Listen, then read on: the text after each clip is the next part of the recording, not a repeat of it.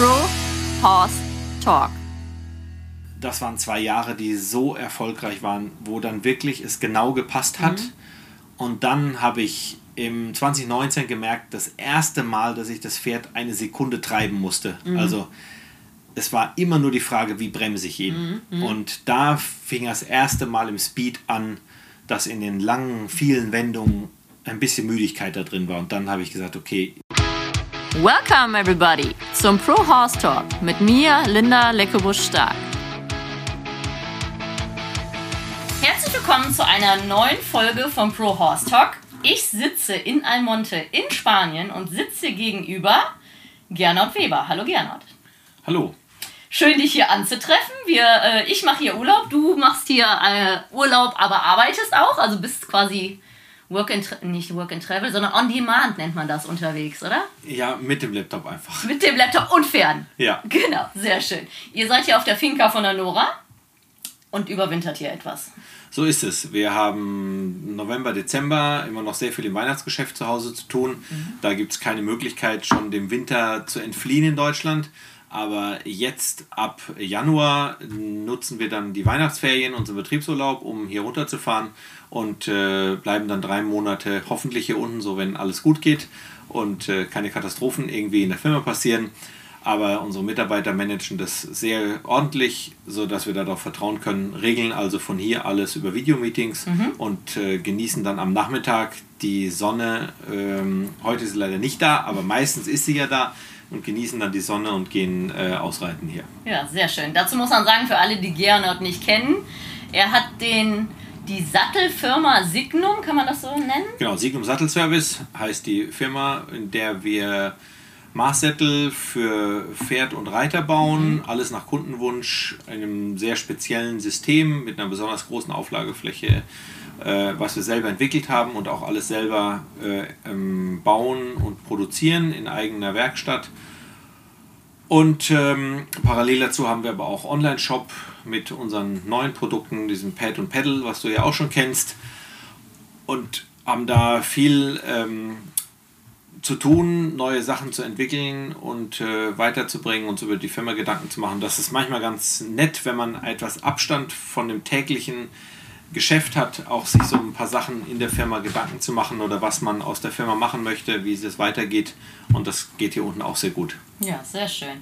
Da kommen wir später auf jeden Fall nochmal drauf, aber ich podcaste dich vor allem auch, weil du ja Working Equitation Reiter bist. So ist es ja. Ich äh, damals, als das ganz neu auf der Kitana war, also ist jetzt so circa zehn Jahre her, hatte ich immer diese Demos und da bist mir aufgefallen, du hattest immer so einen großen Warmblüter. Der, der Warmblüter damals war wahrscheinlich noch ein ziemlich kleiner Warmblüter eigentlich. Der hat nur 1,62 Meter Stockmaß gehabt, war aber sehr kräftig vom Rumpf her. Das gibt es leider nicht mehr zu finden, so ein Pferd. Das suche ich schon lange nach, weil alle Pferde sehr langbeinig geworden sind. Dann hat man ein Pferd mit 1,75 Meter Stockmaß, aber trotzdem einen sehr kleinen Körper. Das hilft mir bei meinem feinen Körper im Verhältnis nicht so sehr. Aber ähm, der hat sich eben sehr gut den Reiter gedeckt und hat sich sehr gut präsentiert, so in seiner Aufrichtung. Und deswegen wirkte der immer so groß, was eine sehr coole Geschichte war, weil er trotz seiner äh, Größe, die er optisch mitgebracht hat, für mich, mich als Reiter zu decken, relativ wendig war noch durch seine Größe, Ja. die er wirklich tatsächlich hatte. Mhm, genau, deswegen, das war für mich damals total Aha-Erlebnis. Ich komme ja aus dem Westernreiten, Trailreiten und dann reitet er diesen Trail und Speed Trail. Und es sind ja schon so ein paar Gemeinsamkeiten, dass man das einhändig reitet mit fliegenden Wechseln. Ja, Also es ist sehr ähnlich und auch sehr unterschiedlich. Da kommen wir später auf jeden Fall drauf, finde ich sehr cool. ja. Ja, dann fangen wir einfach mal ganz vorne an, Gernot. Wo kommst du her und wie bist du zum Pferd gekommen? Ich bin mal in Nordrhein-Westfalen geboren. Dann sind meine Eltern mit mir nach Bayern gezogen. Da sind wir sehr oft umgezogen, weil mein Vater als Handelsvertreter gearbeitet hatte und äh, wir einige sagen wir mal, Umzüge gemacht haben, bis ich dann in Nordbayern gelandet bin, in der Nähe von Coburg, eine Stunde nördlich von Nürnberg. Und äh, mein Vater hatte schon immer den Traum zu reiten und hat das kennengelernt tatsächlich in den Emiraten, wo er einfach auf einem äh, Araberrücken gesessen hat und durch die Wüste galoppiert ist.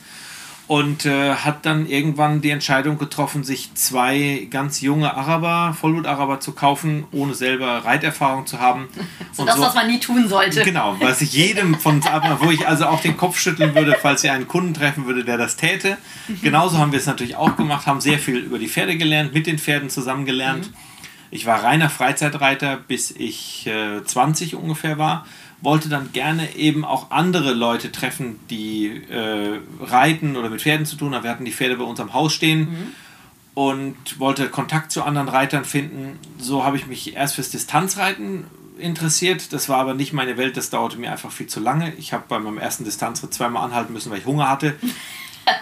Und dann habe ich äh, Stefan kennengelernt, mhm. Stefan Baumgartner, meinen Kollegen jetzt auch in der Firma, der damals noch die Firma Ben Tiger hatte, für die ich dann angefangen habe zu arbeiten im Sattelvertrieb. Mhm. Und so kam ich dann eben zu den spanischen, iberischen Geschichten. Die Firma war damals noch sehr geprägt auf iberische Sättel.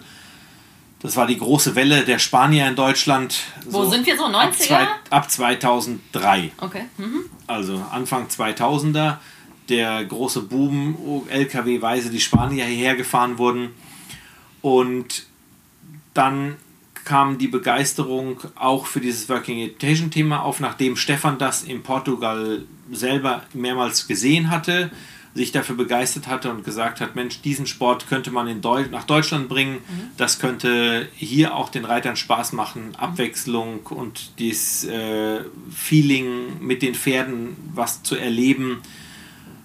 Und so kam ich auch dann eben zur Working Equitation über Stefan und über die Firma. Mhm und dann begann der, der Lauf praktisch damit. Okay, und wer waren so deine ersten Reitlehrer? In welche Richtung, wer hat dich da geprägt? Einer meiner allerersten Kurse habe ich tatsächlich bei Monolo Oliver gemacht, mhm. der ja dann auch Bundestrainer wurde. In Working Equitation? Auch in der Working Equitation, mit dem wir 2008 dann auf der Europameisterschaft da gab es ein halbes Jahr erst die Working Equitation überhaupt in Deutschland. Mhm. Wurden wir damals mit dem ersten Team zugelassen für die Europameisterschaft und haben dort auch Bronze im Team geholt, was ein super ähm, Ergebnis war.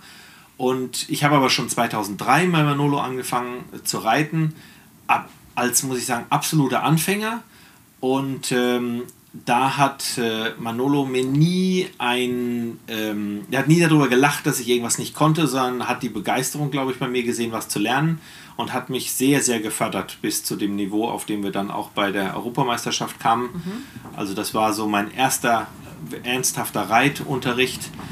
Da habe ich angefangen und konnte noch nicht leicht traben und wusste auch noch nicht, was Hand- und Außengalopp ist. Mhm. Und äh, vier Jahre später waren wir dann schon bei der EM. Also da habe ich dann sehr, sehr äh, schnell. schnell und intensiv trainiert. Ich konnte natürlich, bin ja 20 Jahre schon, mhm. ja fast 20 Jahre geritten, ähm, einfach auf dem nackten Pferderücken oder mit Stallhalfter durchs Gelände galoppiert. Also ich war sehr sattelfest. Also angstfrei? Absolut angstfrei und auch äh, schon mit Pferdegefühl, mhm. aber eben noch kein echtes reiterliches äh, Können. War das dann mit dem Warmblüter?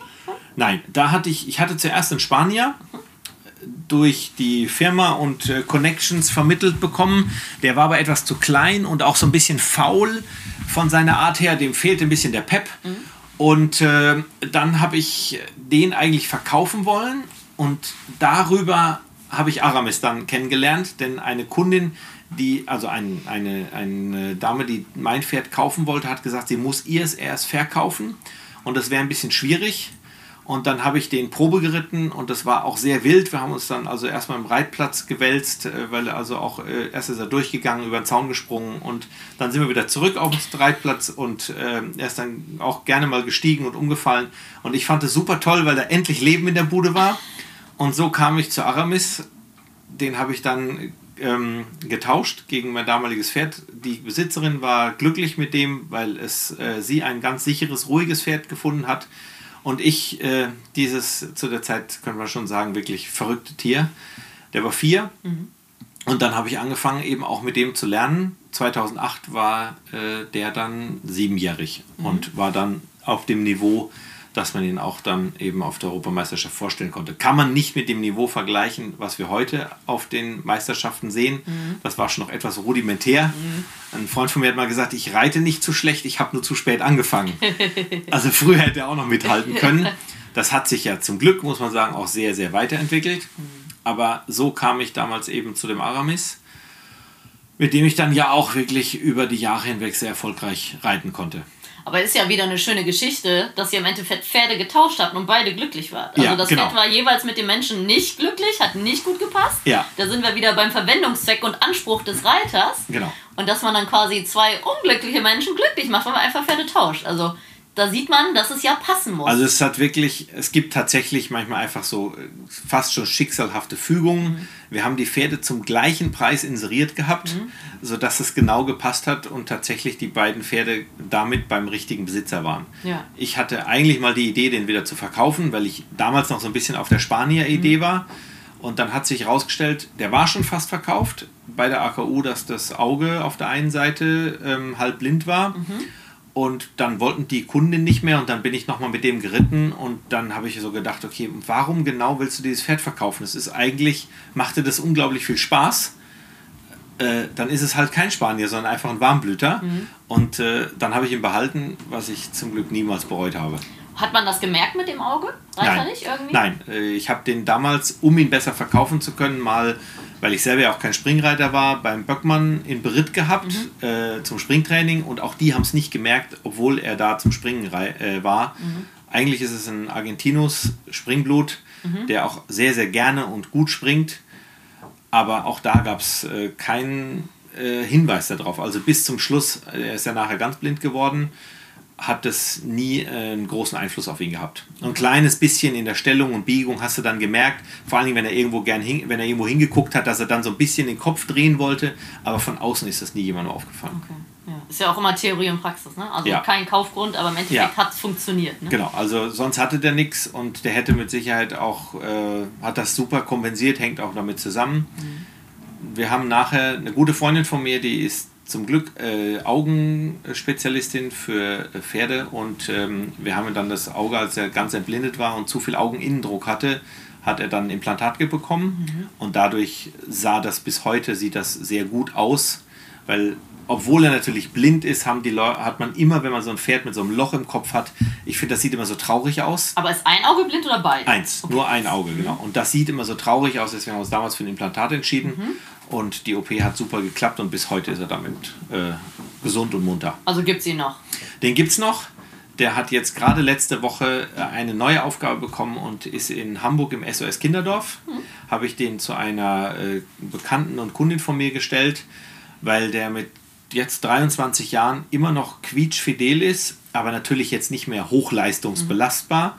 Wir haben den 2019, habe ich den in Rente geschickt habe dann angefangen mit dem Kutsche zu fahren, habe noch viel mit dem gemacht, aber das ist ein unglaublich interessiertes Pferd. Der ist verspielt, sollte deswegen auf jeden Fall in der Herde stehen, aber auch auf einem schönen Platz, wo er jetzt nicht im Winter in einem Matsch-Paddock steht. Mhm. Und die haben so eine ganz äh, kleine Herde, super schönen Offenstall und äh, von morgens bis abends Kinder um den rum. Und jetzt habe ich so ein Foto gekriegt, wo so ein zweijähriges oder dreijähriges Kind, was gerade laufen kann, die durch die Halle führt. Das und das ist eine ganz, ganz tolle Geschichte jetzt für mich. Genau, hat er wirklich und ist da glücklich. Ganz tolle Geschichte, um ihn nicht abschieben zu müssen, aber ihm irgendwie noch eine Aufgabe geben zu können. Genau, und das hältst du ja auch dann fit, ne? So ein bisschen ja, Abwechslung, genau. Bewegung. Die genau. auf die Weide zu stellen, ist auf der einen Seite schön, auf der anderen Seite, um die fit zu halten, ist wahrscheinlich ja. besser in Bewegung zu bleiben. Genau, also das tut ihm, glaube ich, sehr gut und da hat er jetzt gerade einen ganz coolen Platz noch. Ja, sehr schön.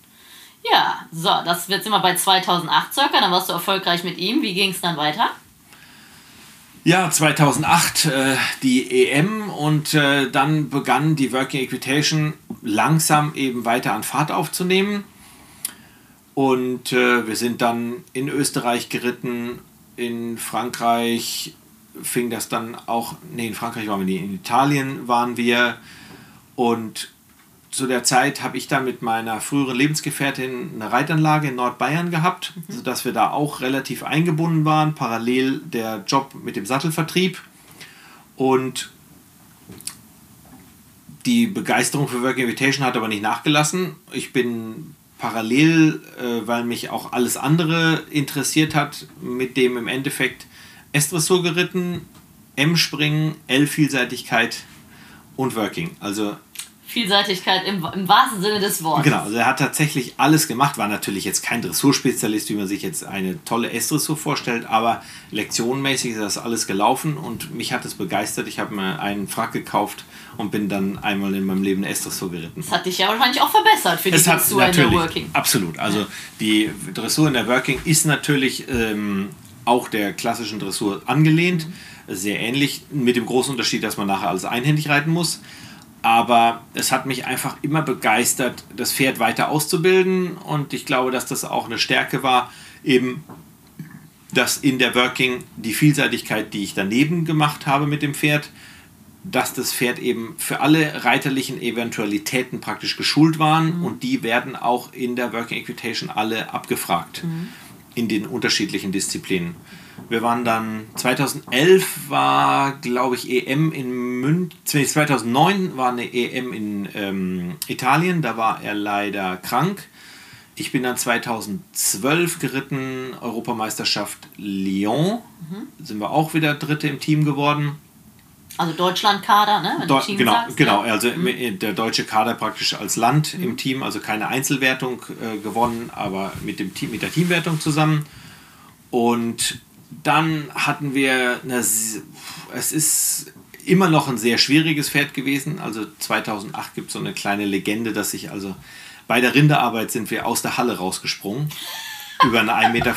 Also, Zu viel also wirklich Springtraining. zu viel, zu viel Dampf gehabt und ist dann äh, tatsächlich los äh, in dieser Kulisse mit dem Pfeifen und Quietschen und damals hatten sich die Italiener was Nettes ausgedacht und hatten, das ist wohl so eine ähm, sardinische Tradition, die haben Klamotten an, komplett in Fell gekleidet und haben Kuhglocken am ganzen Körper hängen und sind dann mit 20, 30 Mann auf der Tribüne gesprungen, so bom, bom, mit den Glocken da dran. Es war also eine heftige Atmosphäre und Aramis war total begeistert, ist losgeschossen und ich konnte nicht mehr halten und dann ist er einfach über die Hallenbande rausgesprungen und ich habe ihn Aber unfallfrei. Unfallfrei. Über alle, über drei Zuschauerreihen hinweg einfach weggeflogen und ich bin dann umgedreht, bin wieder zurückgeritten.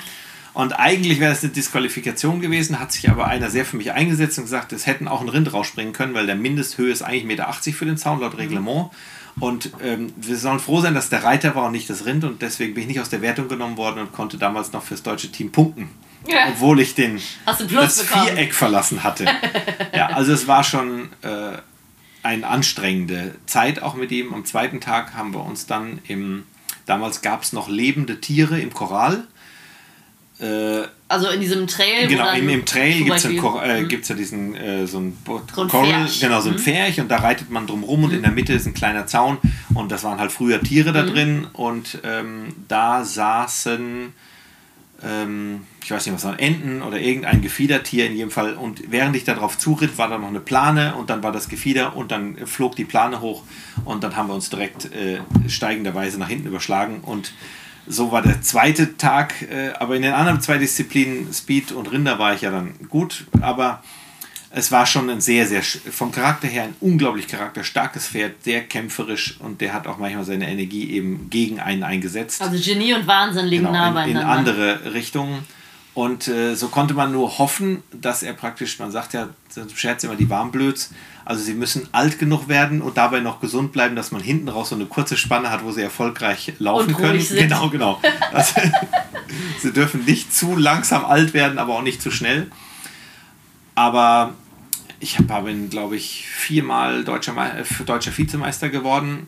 Immer hat es knapp nicht geklappt. Und dann kam der äh, Wechsel damals mit äh, Nuno Avila, der dann Bundestrainer wurde. War, ich weiß jetzt ja nicht genau, wann war das, 2016 oder 17. Und ich glaube, ich bin 2017 Deutscher Meister geworden dann. Da war ich einmal, war kurz davor eigentlich aufzugeben, weil es mir nicht gelang, so richtig den Durchbruch äh, zu haben und ähm, immer wieder Schwierigkeiten waren mit dem äh, kleinen netten Kerlchen. Und dann hat aber Nuno damals gesagt, du musst es verstehen lernen, du musst durch das Pferd durchsteigen, du musst jede Eventualität lesen, dir überlegen können, jede, alles überlegte, wie kannst du abreiten, wie kannst du das managen, wie kriegst du das hin, dass du das Potenzial aus dem Pferd ausschöpfen kannst, was da ist. Und es ist mir mit ihm dann tatsächlich zusammen gelungen. Und dann hatten wir eine Traumzeit, in der ich dann irgendwie 17, 18 deutscher Meister geworden bin, habe München, das Turnier in München gewonnen, das große internationale und habe alle Einzeldisziplinen gewonnen. Bin dann im nächsten Jahr in München, ähm, haben wir die Weltmeisterschaft gewonnen und im Jahr drauf habe ich nochmal München Einzel, äh, die Einzelwertung gewonnen. Und ähm, das waren zwei Jahre, die so erfolgreich waren, wo dann wirklich es genau gepasst hat. Mhm. Und dann habe ich im 2019 gemerkt, das erste Mal, dass ich das Pferd eine Sekunde treiben musste. Mhm. Also es war immer nur die Frage, wie bremse ich ihn. Mhm. mhm. Und da fing das erste Mal im Speed an, dass in den langen, vielen Wendungen ein bisschen Müdigkeit da drin war. Und dann habe ich gesagt, okay, ich glaube, jetzt hat das geschafft. Wie alt war der dann da? Wann ist er geboren? Äh, da war dann 18. Okay, ja. Also, ja. gesund und munter, aber ähm, wir waren tatsächlich auf dem absoluten Zenit seiner Leistungsfähigkeit, meiner Leistungsfähigkeit. Es hat perfekt gepasst. Und äh, dann haben Freunde von mir in München eine Abschiedszeremonie gemacht. Mhm. Also wirklich auf diesem großen Springplatz, wo normal nur das heilige Springen stattfindet, wo niemand hin darf. Vor Tausende von Zuschauern ist da so richtig verabschiedet worden. War eine ganz, ganz tolle Geschichte. Und so ging dann meine große Working-Ära eigentlich mit dem Pferd zu Ende. Und es ist auch, ich bin halt Freizeitreiter, also ich habe ein Pferd nebenbei trainiert und es kamen sehr viele gute Reiter nach, mhm. die sehr viel mehr Pferde reiten. Also eine meiner größten Schwächen ist natürlich, dass ich nicht genügend Pferde trainiere, um weiter mich selber zu äh, auszubilden. Ich mhm. hatte mit Aramis zehn Jahre Zeit, praktisch vom mhm. ersten Turnier bis dahin, mhm. den selber auszubilden.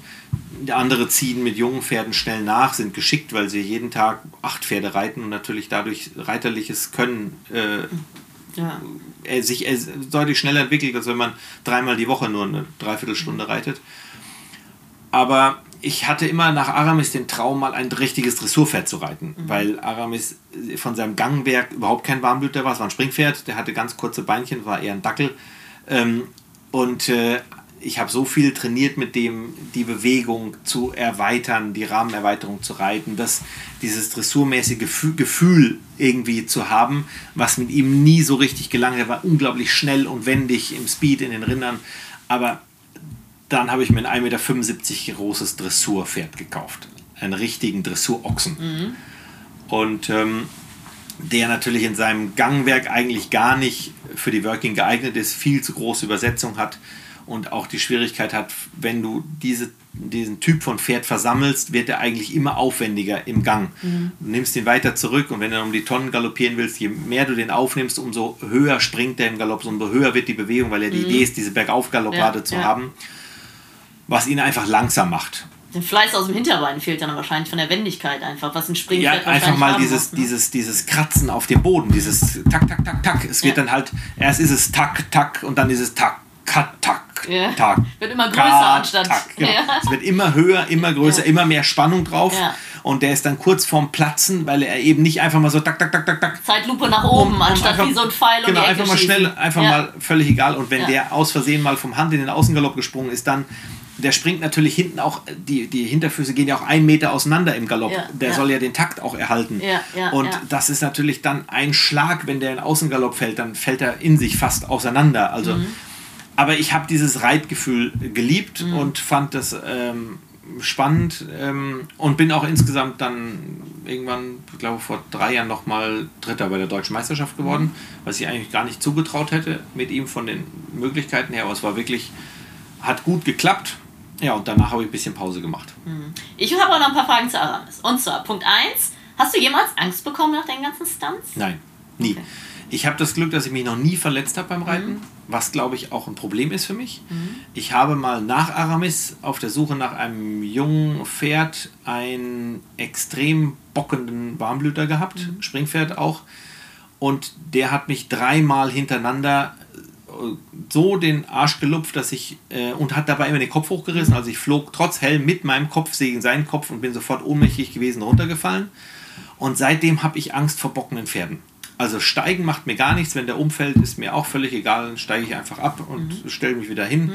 Ich habe tatsächlich überhaupt keine Angst, was glaube ich damit zu tun hat, dass ich mich noch nie in irgendeiner Weise verletzt habe mhm. bei allen Unfällen, die mir tatsächlich geschehen sind. Und ich bin Ich bin also wirklich auch mit ihm in München, äh, wollte ich mal richtig schnell auf dem Zirkel reiten, sind wir einfach, sind alle vier Füße weggerutscht, bin ich quer über den Platz geschlittert. Das gleiche ist mir auch in Wien passiert, zwei Jahre vorher. Ähm, weil der Reitplatzsand einfach nicht wirklich stabil genug war. Wir reiten einen Mittelgalopp auf dem Zirkel. Mhm. Also ähnlich wie im Western, mhm. praktisch ein Vollgas-Zirkel und da hat sie ihm einfach die Füße weggezogen, klatsch lagen wir da. Aber mir ist, ich habe mich nie schwer verletzt und deswegen hatte ich dann nie Angst. Es fehlt mir auch bis heute völlig Angst. Mhm aber letztes Mal sagte auch im Bezug jetzt auf Kutsche fahren und so weiter, meine Risikoeinschätzung ist nicht ganz äh, durchschnittsentsprechend. Ja. also mein Risiko, das Risiko ist hoch, dass ich mich selbst auch vielleicht verletzen würde dabei, weil ich einfach sehr wenig Angst vor allem habe und sehr adrenalinfreudig äh, bin. Aber weil du auch wenig negative Erfahrungen hast, muss genau, man auch genau. selbst. Aber ich, weiß, aber ich merke es heute noch, wenn ein Pferd ein bisschen den Hintern lupft, wie ich mir denke, oh, oh, oh, da fühle ich mich unsicher, weil ich einfach das auch nicht sitzen kann. Mhm. Und man, ich glaube, vor allen Dingen Angst kommt natürlich auch durch Hilflosigkeit, wenn man weiß, das kriege ich nicht geregelt. Mhm. Wenn der wirklich bockt, fliege ich runter. Mhm. Ein Freund von mir ist dann den geritten, der war Reitvielseitigkeit bis vier Sterne international, der konnte sitzen und er sagt, okay, das ist krass, aber ist auch kein Problem. Für mich war es ein Problem mhm. körperlich und das ist auch, glaube ich, das, was einem selber liegt, was man äh, aushalten kann. Mhm. Und wenn man weiß, äh, es könnte in die Hose gehen, dann entsteht natürlich auch Angst. Ja. Ist ja ein großes Thema an der Reiterei, Angst. Natürlich, wenn man ja. schlechte Erfahrungen hat, wird das verstärkt. Ja. ja. Und deswegen fand ich es so interessant, das zu hören. Und es ist ja wieder die Praxis. Da, wo du keine schlechten Erfahrungen hast, bist du immer noch sicher und du bist generell genau. ein angstfreier Mensch. Genau. Und jetzt hast du aber auch mal schlechte Erfahrungen gemacht und da bist du jetzt genau, einfach da, vorsichtig. Da kann ich das Gefühl auch nachempfinden. Ja, ja, ja, ja genau.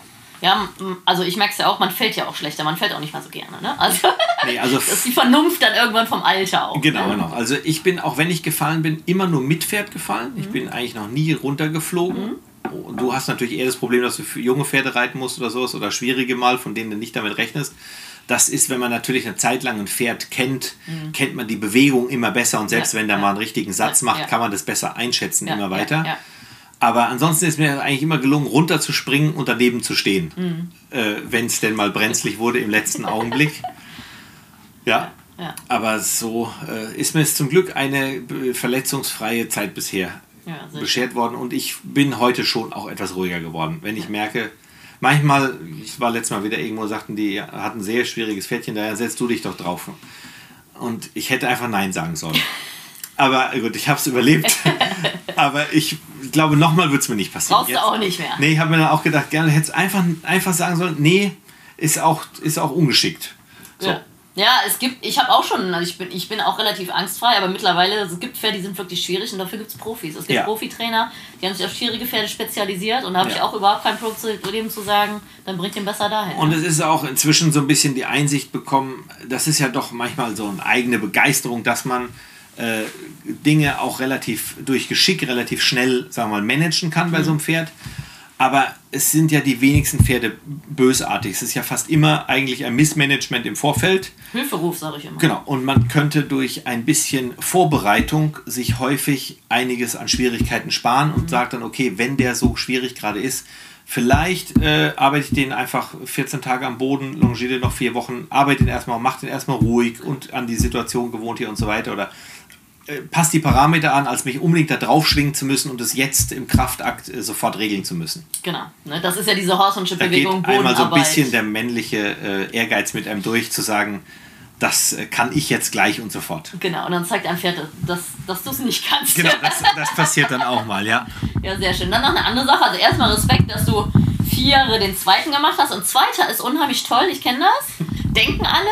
Aber zweiter ist nah an Gold, ich kenne es. Ne? Manchmal ja. freut man sich mehr über Bronze, dass man noch eine genau, Medaille den, geholt den dritten hat. noch zu schaffen genau, ist viel schöner. der zweite ist einfach, zweite ist einfach verloren. Genau, der zweite ist, du hast es fast geschafft. Ne? Eine Freundin von mir hat mal gesagt, du lädst ja nicht auf, um Zweiter zu werden. Das ist so. Ja, also. genau. Deswegen, man freut, sich über, man freut sich über Bronze mehr wie über Silber. Ich kenne das selber. Ähm, und dann hast du gesagt, ein neuer Trainer. Und hat dich das nochmal im positiven also Sinne Perspektivwechsel, hat dir das geholfen? Extrem, ja. Mhm. Also ähm, ich habe von Manolo eben sehr, sehr viel lernen dürfen und der hat mich auch, hat uns auch sehr lange auf dem Weg begleitet. Ähm, ich habe dann ähm, mit, äh, ich habe mal auf einem ein halbes Jahr lang auf einem Vielseitigkeitshof gewohnt äh, nach einer Trennung und habe da viel Unterricht genommen. Mhm. Ich habe dann mit einem unserer Richter äh, viel, Lothar heißt er, viel, viele Jahre lang trainiert, der mir sehr, sehr viel im Bereich eben der äh, Dressurarbeit mehr weitergebracht hat. Jeder Reiter hat ja auch seine Schwerpunkte und Stärken. Mhm. Für die Dressurreiter ist es oft sehr unvorstellbar, warum wir so komische Pferde reiten in der Dressur. Mhm. Also mein Aramis hatte keinen Gang und niemand, der Dressur reiten würde, würde sich solch ein Pferd dafür antun, weil es ja eigentlich gar nicht die richtigen Voraussetzungen hat. Der sieht nicht die Notwendigkeit für Trail und Speed und Rinder. Mhm. Und die Vielseitigkeitsreiter sind da anders. Sie sind gewohnt, dass sie Pferde, die diesen Parcours bewältigen, mhm.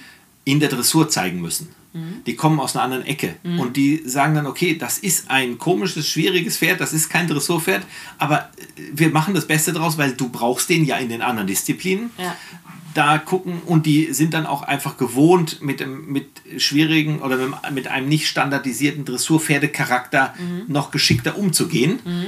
Deswegen habe ich da viel bei Vielseitigkeit Trainern mhm. gelernt und trainiert auch und ähm, nochmal eine ganz andere Schule gehabt und dann äh, kam eben Nuno nochmal dazu und dann wieder immer, immer wieder lernt man von einem anderen Trainer eine, äh, andere Ideen, andere Lösungsansätze für die gleichen Probleme mit dem gleichen Pferd auch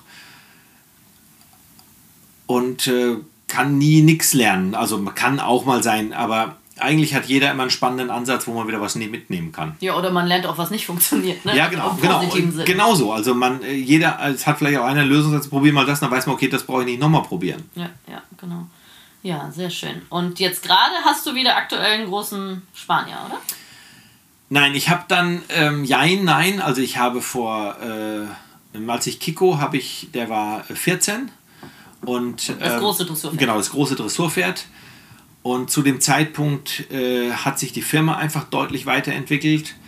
Und ich habe ja dann, äh, überlegen, 2003 bis 19, 15, 16 Jahre bin ich geritten, um zu gewinnen, mhm. die letzten Jahre. Das heißt, man setzt sich aufs Pferd und denkt jede Sekunde darüber nach, wo habe ich ein Problem, welch, wie kann ich das Problem lösen. Man kann nicht fünf Minuten reiten, ohne zu trainieren. Mhm. Und dabei habe ich den, diese Leichtigkeit und Spaß am Reiten ziemlich verloren gehabt. Mhm. Dann der Turnierstress dazu, diese Belastung mit der Firma parallel das zu organisieren, habe ich mich dann entschieden, als der 14 war, den abzugeben. Der hat auch einen traumhaften Platz jetzt. Der wurde ja auch zwei- und vierspändig Kutsche gefahren. Ich habe dann angefangen mit Kutsche zu fahren. Mhm. Und das war wieder das erste Mal mit den Pferden einfach Spaß zu haben. Ich bin, war, bin jetzt wirklich kein besonders guter Kutschfahrer, aber diese Kraft im Vierspänner, aber auch im Zweispänner, das zu, einfach mit den Pferden wieder was zu erleben, ohne das selber sensationell zu können. Mhm. Dann sitzt der Trainer auf dem Kutschbock und sagt, wie läuft denn der? Sag ich, ist mir doch egal. es macht einfach Spaß gerade.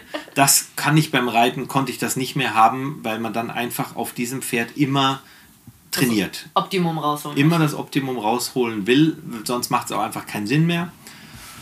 Und dann äh, habe ich einfach die Pferde von meiner Frau mitgeritten die hat zwei größere Spanier, wo ich jetzt auch von der Figur her drauf passe.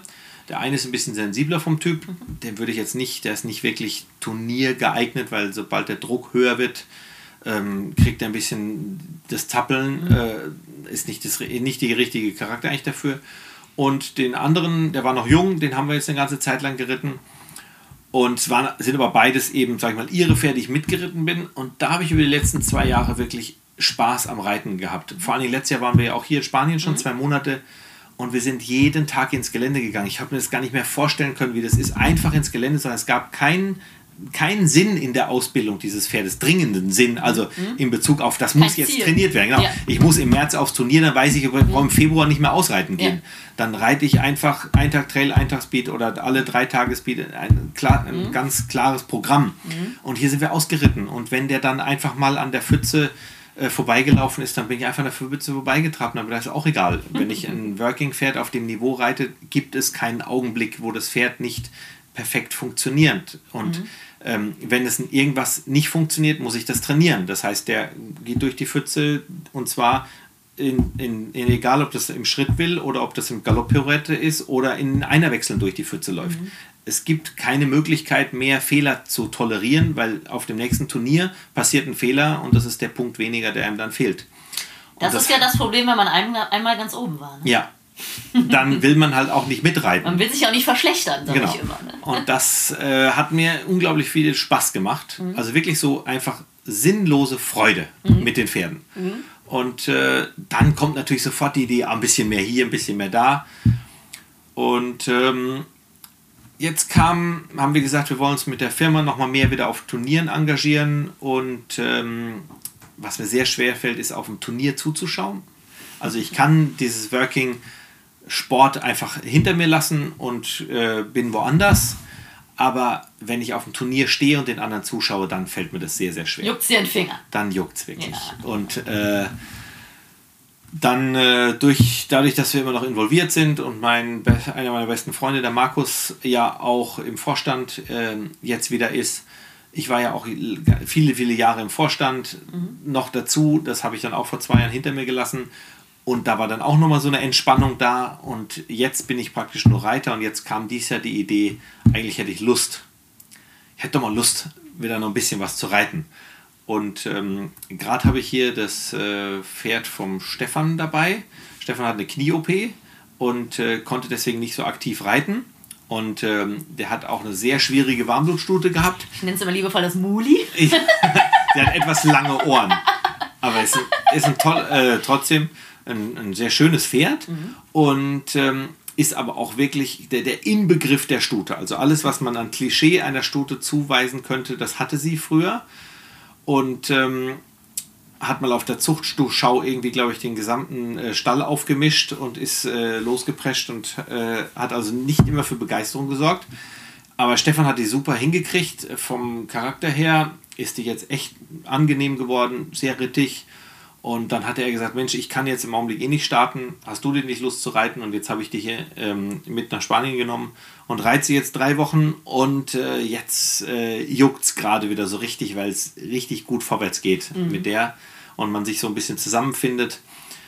Ich habe angefangen mit vor zwei Jahren, anderthalb Jahren mit Kitesurfen, mhm. weil wir doch am Meer oben sind und äh, sind dann mal ans Wochenende eben statt aufs Turnier zu fahren, einfach ans Meer gefahren mhm. und sind surfen gegangen eine super schöne Erfahrung auch. Aber ich kann es natürlich nicht wirklich gut. Und dann siehst du die anderen Leute durch die Luft fliegen und denkst dir, Mensch, wenn ich so fahren könnte wie die. Und jetzt sitze ich auf dem Pferd und dann merke ich, okay, ich kann halt so reiten, wie die fahren. Das ist dann einfach faszinierend auch wieder gerade, wie man in der Lage ist, dieses Pferd zu verändern in kurzer Zeit. Mhm. Äh, Reiten ist halt auch einfach immer noch was Besonderes. Hm. Die ist ja auch schon weit ausgebildet. Genau, ne? die ist ja schon Master gelaufen. Also Feintuning, ne? Genau, das ist genau, natürlich auch der Teil, der richtig Spaß macht. Genau, ne? genau. Jetzt äh, die kleinen äh, Dinge noch zu verändern, hm. zu äh, für mich nochmal zu optimieren. So, Stefan hat die ja schon äh, super hingebracht. Und Stefan ist aber jetzt nicht so erfolgreich damit gewesen. Er ist halt auch einfach.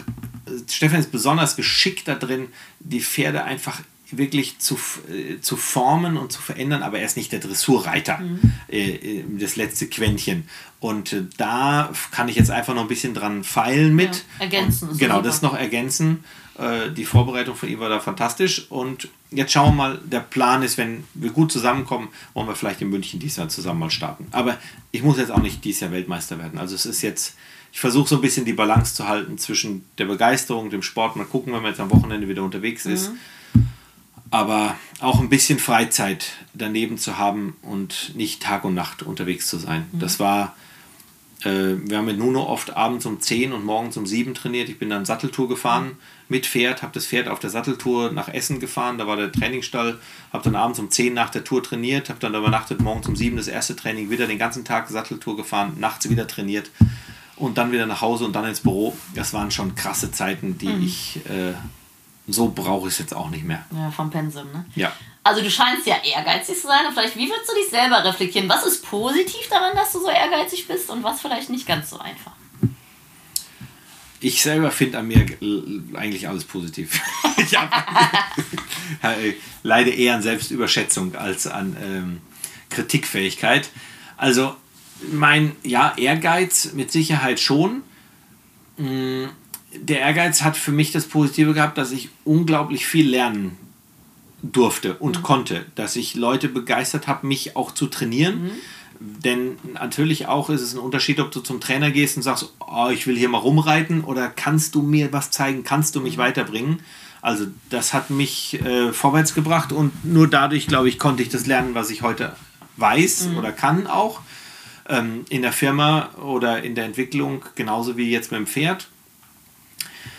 Ähm, das einzige Negative dabei ist tatsächlich, dass ich diesen Spaßfaktor über die Zeit ein bisschen verloren hatte, mhm. weil der Ehrgeiz mich natürlich dazu getrieben hat, immer besser zu werden, immer weiterzukommen. Und das ist dann ein Fahrwasser mit einer gewissen Logik, in dem man einfach so drin ist. Mhm. Und ähm, für mich blieb es ja eigentlich Freizeitsport. Also ich, im letzten Kader war ich, also auch, auch von dem erweiterten Kader am Anfang, von den zehn Leuten, die dabei waren, glaube ich, der einzige der kein nicht vom Reitunterricht oder mit Pferden von Pferden lebt. Mhm. Also so, kein eigener Betrieb. Genau, sondern eigentlich ein echter Amateur. Mhm. Und da sollte das Pferd ja auch Freizeitbeschäftigung sein. Mhm. Und das ist ein schwieriger Grad. Mhm. Bist du Perfektionist? Mm, nee, das eigentlich nicht. Also dieses letzte, ich wäre auch kein guter Dressurreiter, mhm. weil da geht es ja gerade darum, das letzte Quäntchen nochmal und nochmal aufs, aufs Tausendstel mhm. zu üben. Mhm. Das bin ich eigentlich nicht. Ich bin eher so ein bisschen, raspel lieber ein bisschen grobes Holz. Mhm. Ähm, da ist der große Vorteil der vier Disziplinen in der Working, weil ich einfach äh, in allen Disziplinen gut war. Mhm. Und das reicht in der Regel auch, um insgesamt spitze zu sein konstant zu sein. Genau, ne? konstant, alle Disziplinen gut. Mein München war natürlich ein Traum, jede Einzeldisziplin zu gewinnen, mhm. aber äh, meistens reicht es, in jeder Disziplin Zweiter zu werden, um im Endeffekt das Turnier zu gewinnen. Mhm. Weil viele gut Dressur reiten, aber nicht gut im Speed sind, ein paar gut im Speed sind, dafür in der Dressur Schwächen haben. Ähm, und einfach, glaube ich, vielleicht auch nicht bereit sind, so hart dann an dieser Disziplin zu arbeiten, an der sie nicht so gut sind. Mhm.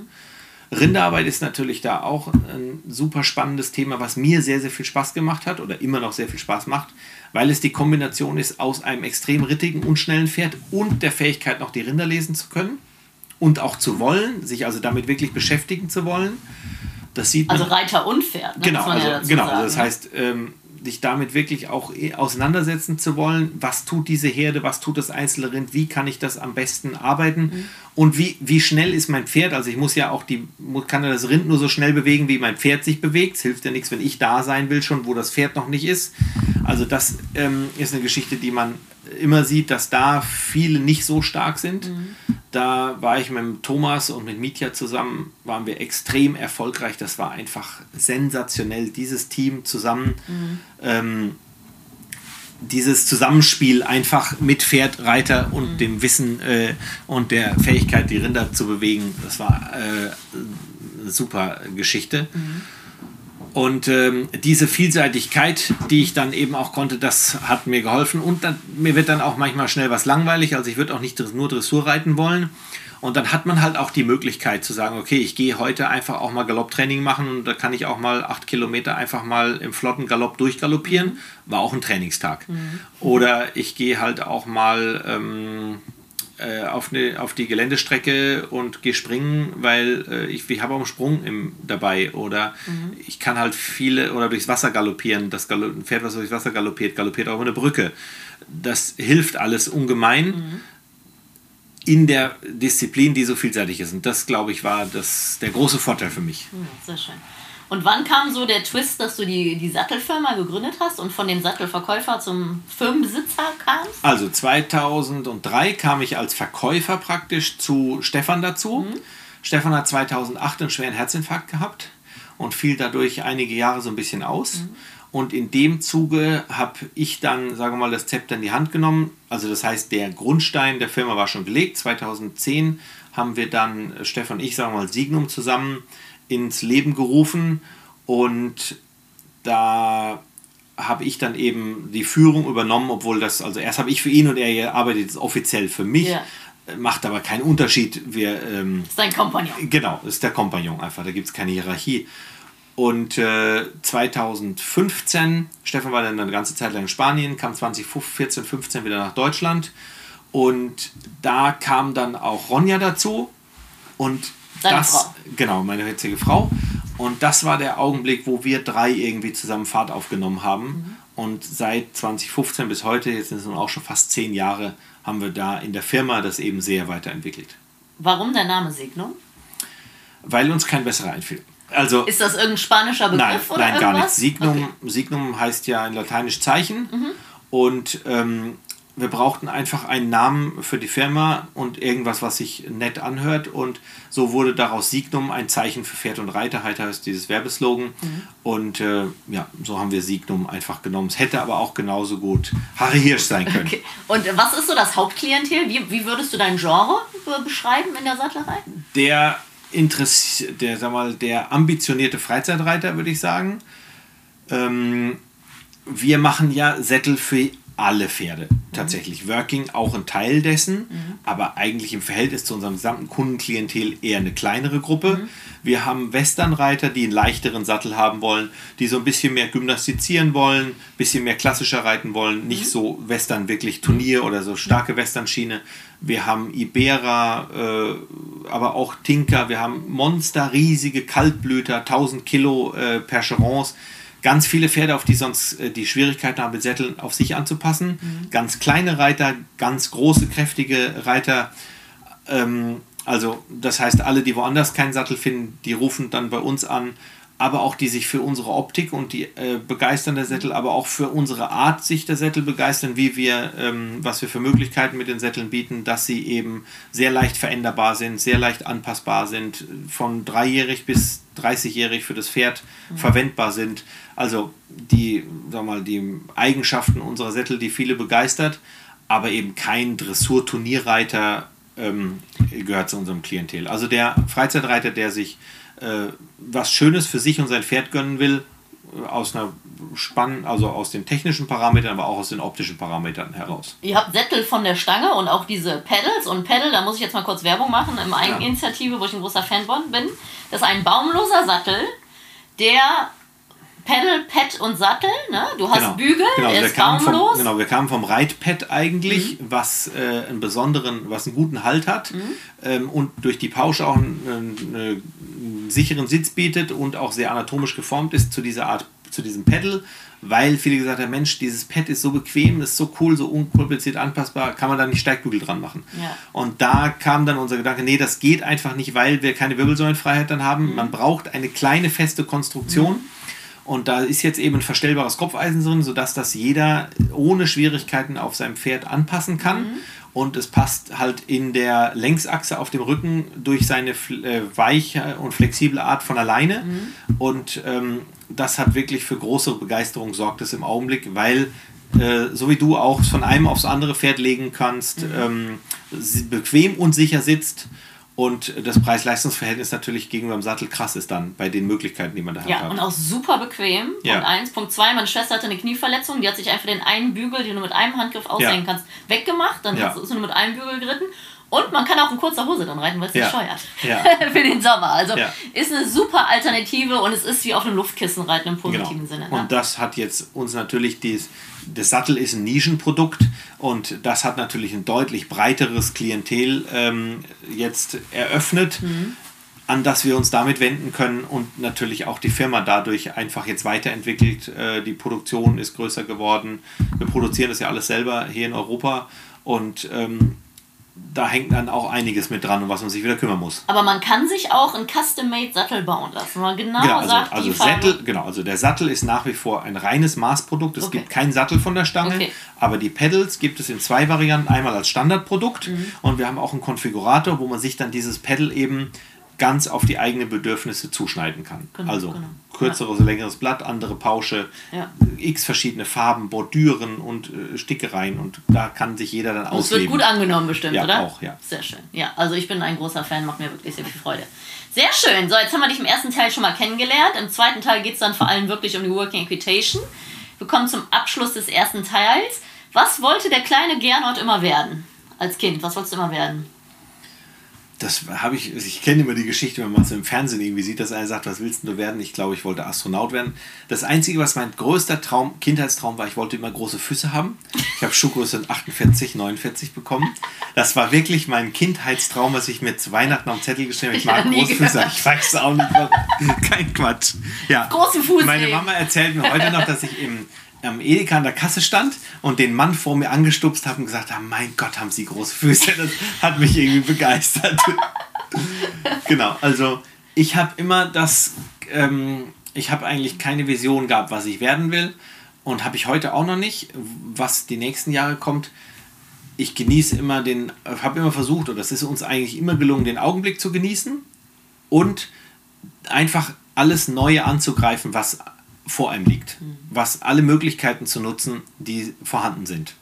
Ja, da bist du ja auch mutig, dich fortzubilden, weil viele ja. Leute trauen sich ja gar nicht, weil sie irgendwie Angst vor einem Nein haben. Ne? Ja. Aber du musst ja Dinge ausprobieren. Ne? Ja, also. ich habe ja, ich habe meine Schule gemacht, habe mich dann auch gegen Studium entschieden, weil ich mir nicht vorstellen konnte, da den ganzen Tag zu büffeln in einem Bereich, von dem ich gar nicht wusste, ob er mich begeistert. Habe damals eine Ausbildung als Huforthopäde gemacht. Mhm und äh, dann kurze Zeit eben Stefan kennengelernt und dann mit den Sätteln angefangen. Und klar, so wurde ich vom, sag ich mal, vom kleinen Sattelvertriebler. Heute haben wir doch eine ganz äh, ordentliche Firma mit 20 Mitarbeitern, also schon einen echten Betrieb. Mhm. Hat sich auch sehr, sehr viel entwickelt, aber auch das hat mich immer begeistert oder begeistert mich heute noch, den nächsten Schritt zu gehen. Aber ich könnte auch ganz was anders machen. Bist neugierig. Würde mich auch begeistern. Also okay. ich, das ist, glaube ich, eine meiner größten Schwächen, dass ich mich für so viele Sachen begeistere, dass ich kaum hinterherkomme. Oder Stärken, kann man jetzt sehen, wie man will. Ja, also es ist manchmal, der Tag ist halt oft zu kurz. Ich habe jetzt noch angefangen, Spanisch zu lernen, versuche jetzt morgens und nachts Spanisch noch zu machen, um hier unten auch äh, Spanisch zu sprechen zu können und so. Da steigt dann, äh, Ronja, meine Frau, sagt auf, mein Gott. Ich habe jetzt gerade gefastet, äh, drei Wochen, nur Suppe und Wasser. Und ähm, dann hat Ronja gesagt, das ist eigentlich die schönste Zeit, weil dann bist du zeitiger müde und äh, dann fehlt natürlich ein bisschen Energie, dann komme ich so auf ein normales Level. Dann, dann bin ich nicht mehr so anstrengend. Ja. Ja, sehr schön. Nee, super, dann erstmal vielen Dank für den ersten Teil.